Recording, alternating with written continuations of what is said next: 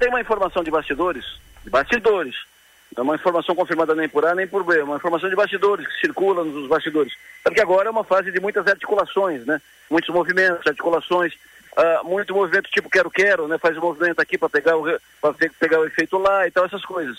Uma informação que, de bastidores que tem rendido comentários e tal, uh, sobre Criciúma, voltando para a eleição do ano que vem, é que uma liderança política daqui estaria se encaminhando para o PL, partido do governador Jorginho Melo, partido de Bolsonaro, eh, encaminhado, levado, estimulado pelo prefeito Clésio Salvaro.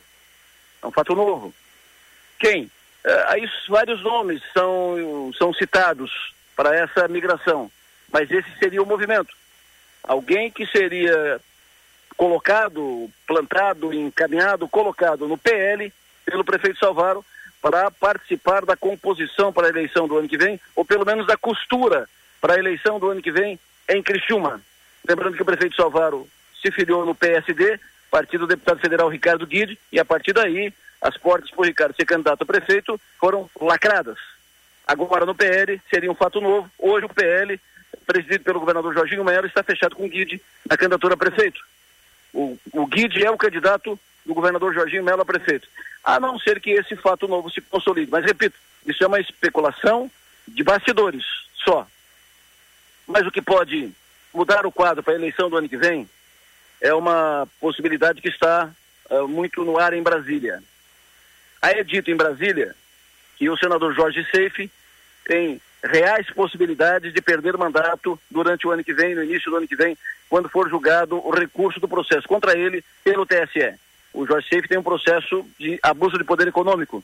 Ele ganhou em primeira instância, ele ganhou aqui no TRE, mas o recurso foi para Brasília, será julgado no TSE, Tribunal Superior Eleitoral, e a informação lá de Brasília é que nos tribunais superiores a tendência é que o SAFE seja, uh, perca o recurso, seja cassado.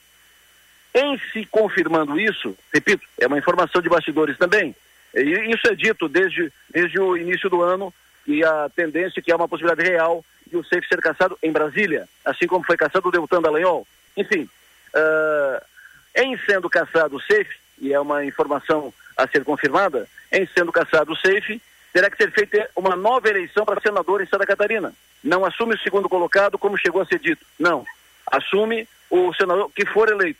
O, o segundo colocado pode até assumir por um período até a eleição de um novo senador. E o, o, que vem sendo dito lá de Brasília, começou a ser dito nesta semana, e eu vi informações uh, seguras lá de Brasília nesta semana, é que a tendência é que, se Seif for caçado, e se tiver que ser feita nova eleição para senador em Santa Catarina, essa eleição seja feita junto com a eleição municipal, eleição para prefeito e vereador. Num estado major, amplamente majoritário, majoritariamente, amplamente majoritário, bolsonarista, eleição de um senador isolada do Brasil inteiro, vai evidentemente trazer para cá não apenas a força bolsonarista, mas o próprio Bolsonaro deverá estar aqui na campanha pelo candidato dele ao Senado, que poderá ser a Júlia Zadata, poderá ser o Daniel Freitas, poderá ser a Carolina Detoni e outros nomes que são especulados. Mas é provável que Bolsonaro e sua mulher Michele e o clã bolsonarista aportem em Santa Catarina se efetivamente for marcada eleição para senador no ano que vem, junto com a eleição municipal. E se isso acontecer, inevitavelmente haverá uma contaminação, entre aspas, entre aspas da eleição municipal. Porque assim como na eleição do ano passado, para presidente, governador, deputados e, e Senado, a eleição será, a eleição municipal, em Santa Catarina, pelo menos, terá uma influência forte de Bolsonaro. Será verticalizada a eleição. Bolsonaro deve beneficiar diretamente os candidatos filiados ao seu partido, o PL. E isso pode mudar completamente o mapa das eleições. Uma eleição sem Bolsonaro em campo é uma coisa, uma eleição com Bolsonaro na campanha é outra eleição. Aguardemos.